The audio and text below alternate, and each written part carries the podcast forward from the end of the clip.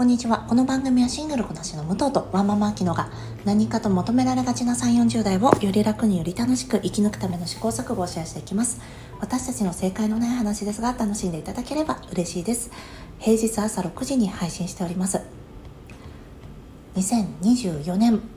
1回目の放送となります。どうぞ今年もよろしくお願いいたします。私は今シドニーに来ているんですが日本国内でね起こったいろんなニュース拝見しております。被害に遭われた方もまたその周囲の方もね今不安だったり心配な気持ちでねいらっしゃるんじゃないかなと思います。早く安心できる日常が戻ってくるように本当に心から願っております。で私ができることとしてはやっぱり今はね募金しかできないなと思ったのでとにかくまずは募金をいたしました。ちなみにちょっとね冒頭で皆さん毎年寄付の金額ってどうされてますかっていうお話をねしたいと思ってます。ちなみに私はこれ確かねアメリカの平均だったのかどこの国の平均だったか忘れちゃったと思うんですけど大体1%というのが平均らしいので私もその1%を上限に考えています。なので今回のようにね何かがあった時はあの私月額で寄付している先がもう別途あるのでそれの大体年間これぐらいだなっていうのが決まっているのでその残りの金額を今回は、えー、寄付をいたしました。ね、いつもね寄付する時私こういうのを決めてなかった時はえー、1万円？安いかな？2万円かな？えどうしようかな？3万円？ってでもなとかさ3万円？どうしようどうしようみたいに思ってたんですけどなんとなくまあ年収の1%をミニマムとして決めるとなんかパッと払っちゃえるようになったんですよね。それがねあの私には何だろうなストレスがなくでもともと年間の予算として取っているものなので楽だなと感じています。皆さんはどうされていらっしゃいますか？もしよかったら教えてください。でただねこれ私がこうやって言えるのは私がね独り身で自分のこと自分で今できる状況だからなのでこのみんながみんなねしなくちゃいけないとかそういったわけではもちろんないと思います。ただねお金出せる人はどんどんね出したらこういう時はいいんじゃないかなっていうふうにも思ってます。なんかすごい背筋主義っぽい言い方だけどもう資本主義の社会だからさね使えるものはなんか使ってったらいいんじゃないかなって思いました。では今日なんですが今日はねもういつも以上にのんびりとした放送にしたいなと思ってます。えー、もうお休み明けて1日目って方もいらっしゃるだろうしまだね明けないんですって方もね いらっしゃるでしょうしいろんな方がねそれどころじゃないって方もねいっぱいいらっしゃると思うのでなんかのんびりとした聞いても聞かなくても本当にねいいような内容のことをお話ししたいと思っていてで、えー、今日はねシドニー基礎編みたいなものをお話ししたいと思います。もちろんね私なんかよりも私初めてのシドニーなので全然詳しくないのでお詳しい方ねもっといっぱいいらっしゃると思うんですが、まあ、初めての私から見るシドニー基礎編みたいな感じでお話ししたいと思います。なんで基礎編にしたかっていうと私ねあのお気づきの通りちょっとお話が長いのでなんか、えー、何をやったよとかえー、そういう話をするともう全部長くなっちゃうのでちょっと基本情報みたいな話をしたいなと思ってます。旅行者としてのね。でまた別のタイミングで、えー、レジャー編とか食べ物編お金編みたいな感じでねお話ししたいなと思います。すごいこするじゃんって。思ったと思うんですけどあのすごい高い航空券買ったのですごくこすってね何回もネタにしようかなと思ってます。もしよかったらお付き合いくださいませ。ではまず今回私初めて LCC での海外旅行となりました。でそのね LCC がジェットスターだったんですよね。で25日のフライトだったんですが23日か24日にジェットスターのストがえー、発表されまして国内線国外線合わせて何便かね、えー、ストの対象になるというふうにされていたんですね。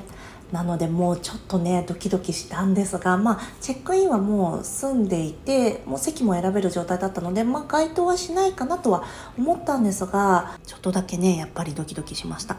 でも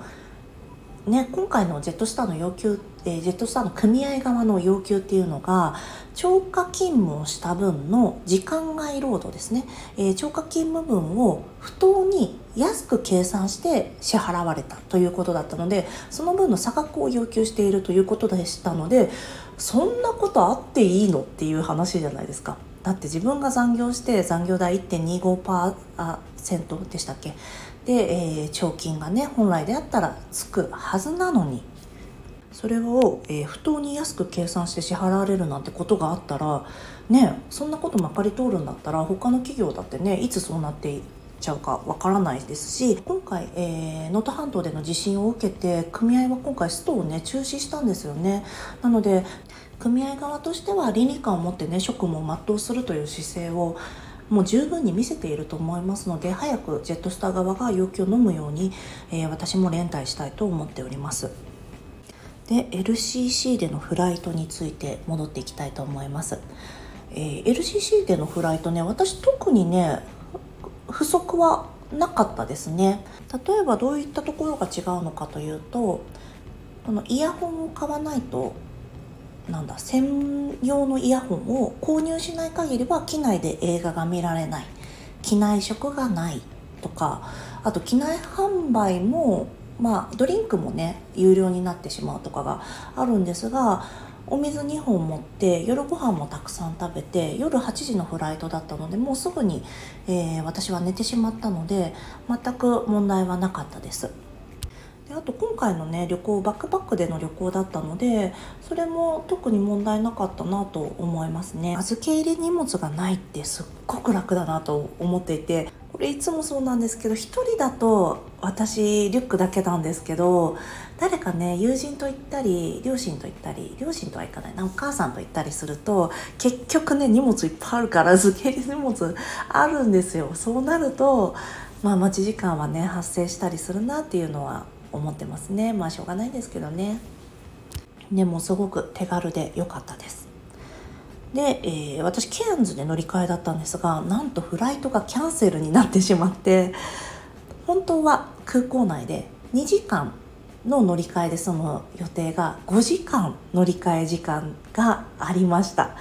なのでねその空港の時間が長かったんですよね。で私 SIM を持っていかなかったので、まあ、空港の w i f i で、えー、時間は潰せていたんですがフライト中も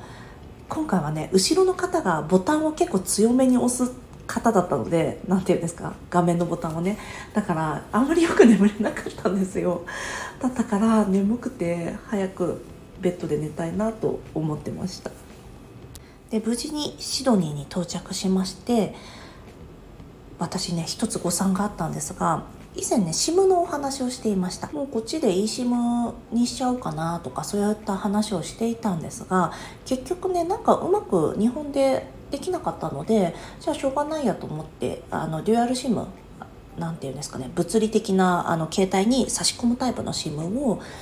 空港で購入しようと思ったら私国内線の乗り換えだったのであのアライバルにね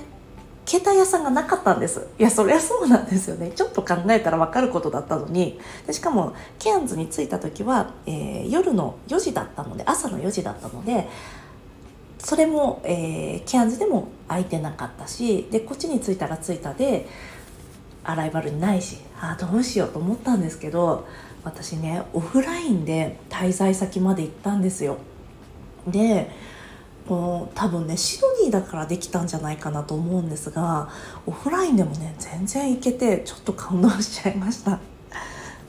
まあ、私のね滞在先が、えー、チリに明るい方はねご存知だと思うんですがタウンホールという場所になるので空港から1本で行けるところなんですよね。でしかもえー、そのタウンホールの駅を出てすぐのところに私の滞在先があるので、まあ、それも、えー、地理的にも恵まれてたっていうのもあるんですがこの案内がね優しいとか空港から出る線が1本とかそういうこともあってあ大丈夫だったなと思いました。今まで昔はねそんなずっとオフラインの状態で地球の歩き方見ながらねなんかいろいろ言っていたのになんかこのオフラインで滞在先まで来れただけでもすっごく偉業を成し遂げたみたいな気持ちに なりましたね。本当にね携帯ない時代はどうしてたんだろうってもう思い出せないぐらいになっちゃいましたね。で次に電車なんですがまずその空港に着いてから電車のね、えー、 Opal カードっていうカード Suica みたいなカードを買います。ただどうやら街の人を見ているとあの iPhone に関しては Apple Pay で支払い Apple Pay じゃないか。Apple ウォレットでお支払いしてるっぽいんですよ。だから本当はね Opal カード買わなくていいんじゃないかと思うんですが私はこの Apple ウォレットを開くとこのビザのカードがストレートに出てくるっていうよりも QUICPay が出てきちゃうんですよね、まあ、それ私の設定が悪いんだと思うんですけどだからね QUICPay だからこのなんだろう普通にみんなカード出さずにね携帯でみんなんだろう Suica で電車に乗ったりとかスーパーでお買い物してるのに私だけ QUICPay だから Apple Wallet 使えないと思っていつも。それがちょっと不便だなと思ってます。もう滞在ね折り返し来ちゃったからもうこのまま QUICPay 削除せずにね行くと思うんですけどちょっと今度来る時はね一回なんだろうアンインストールするなりあのカード入れ替えるなりしようかなと思ってます。で次にキャッシュなんですが皆さん現金って今海外旅行で持って行かれますか、まあ、そのね国にもよると思うんですが私シドニーに着いた。私の体感としては今のところ現金が必要だったことは一つもないです。ずっとカードで払ってますね。ただまあいろんなことがあるのでうん少しだけ、えー、お守り程度にね持っていかれるのはいいんじゃないかなと思いますね。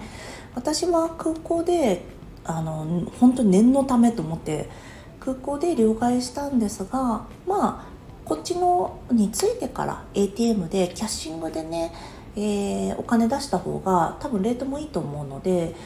そのぐらいでもいいんじゃないかなと思います。ただね急にクレジットカード使えなくなっちゃったりとか制限かかっちゃったりとかねロックかかるみたいなこともあるしまあ滞在先が停電しちゃってとかだったらもう本当にそれこそ一大事なんですけどっていうこともあるからまあ私は今回50ドル持ってきて1回だけ家にね財布忘れちゃった時があるんです。でそれでなんか手持ちの50ドルがあったからそれで払ったっていうことはあるんですがまあ、そういったことがない限りは大丈夫かなと思いますでそのね携帯で日本だったらね携帯でどこででも払えるから財布普段持ち歩かなかったりするんですけどいやそもそもそのさっきのね Apple Pay がうまくいってくれればできたのに何なんだ QUICPay って まあ私が悪いんですけど思いましたね。あとそうださっきの SIM のお話なんですけど SIM こっちで 35GB を15ドルぐらいで購入できたのでまあまあ安かったんじゃないかなと思います。ちなみに今1ドル100円105円とかいかないかな？100円ぐらいだと思うんですけど100円でなのでまあ1500円で 35GB の SIM を購入しました。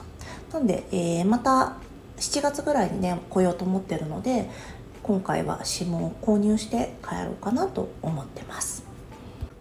で次に私ねこの今お友達の家に滞在させてもらってるんですが家電で一つすっごいあの気に入っているものがありましてそれが洗濯機なんですが洗濯機にねあの私他の国でもいろんな洗濯機使ってきたと思うんですけど見たことないんですけどこの真ん中この縦長の洗濯機なんです縦型タイプの洗濯機に真ん中に棒があってでその中に、まあ、洗濯機普通にポイポイポイポイ入れて洗濯するんですけどたまたまうちのやつがそうなのか全体的にそうなのか分かんないんですけどホットのお水かあったかいウォームなお水かコールドなお水かね選べるんですよ。それがなんか当たり前かもしれないんですけど今までなかったえ嬉しいと思ってあったかいお湯でねすごい洗ってます。痛むかな。ですごい乾燥機もやっぱり使ってるのでまあ傷んでいいようなね服しか持ってきてないからいいんだけどその洗濯機がね私は今のところすごく気に入ってます。あとねオーストラリアはオーストラリアはっていうかアメリカ以外の先進国はみんなそうなのかもしれないですけどメートル法なんですよ。もうそれがすごく良くて私アメリカに行くことが結構多かったので今まで。あメートル法なんだ嬉しいと思ってグラム買いするじゃないですか。その時もオンス？ポンド？みたいな感じで。もうよくわかんない、まあ、インチとかマイルとかもうん1.25かな？なんだっけ？みたいな感じでねやってるのでちょっと分かんない状態だったんですけどやっぱメートル法ね楽ですよね。アメリカも早くメートル法にしたらいいのに。というふうに感じました。あとこっちに持ってきてよかったものみたいなものは何だろうな。特にないかもしれないですね。私が今回持ってきたものはまあ一般的なものしか着替え2日分とカメラと携帯とパスポートとみたいな感じであとはまあお友達と、えー、年越しを過ごすので年越しそばをちょっと持ってきたぐらいなんですけどでもねこの私が住んでるタウンホールっていう地域がすぐ何て言うんですかねアジア人街みたいな感じなんですよね。なのでまああのすぐお隣のお隣ぐらいにチャイナタウンがあってそのチャイナタウンで何だろうもう私が持ってきたねどん兵衛のおそばとかまあ値段は倍だけどそれなりに普通のに買えるなっていう値段で売ってるからもうわざわざ持ってこなくてもよかったかなとは思ったりしてます。まあね気持ちなんでねそれはいいんですけどね。あとこちらは今夏なので暑いんですけどでしあの、ね、湿度がないって私言われてきたんですけど全然しっかり湿度があって、まあ、海がもちろん近いからそりゃそうだよなと改めて思ったんですがそれなりに湿度はあるんですけど日陰に入るとすごく涼しいし風もすごく爽やかなのであの私夏すっごい苦手なんですけど気持ちよく過ごしてます。なんか夏に何だろう日本だと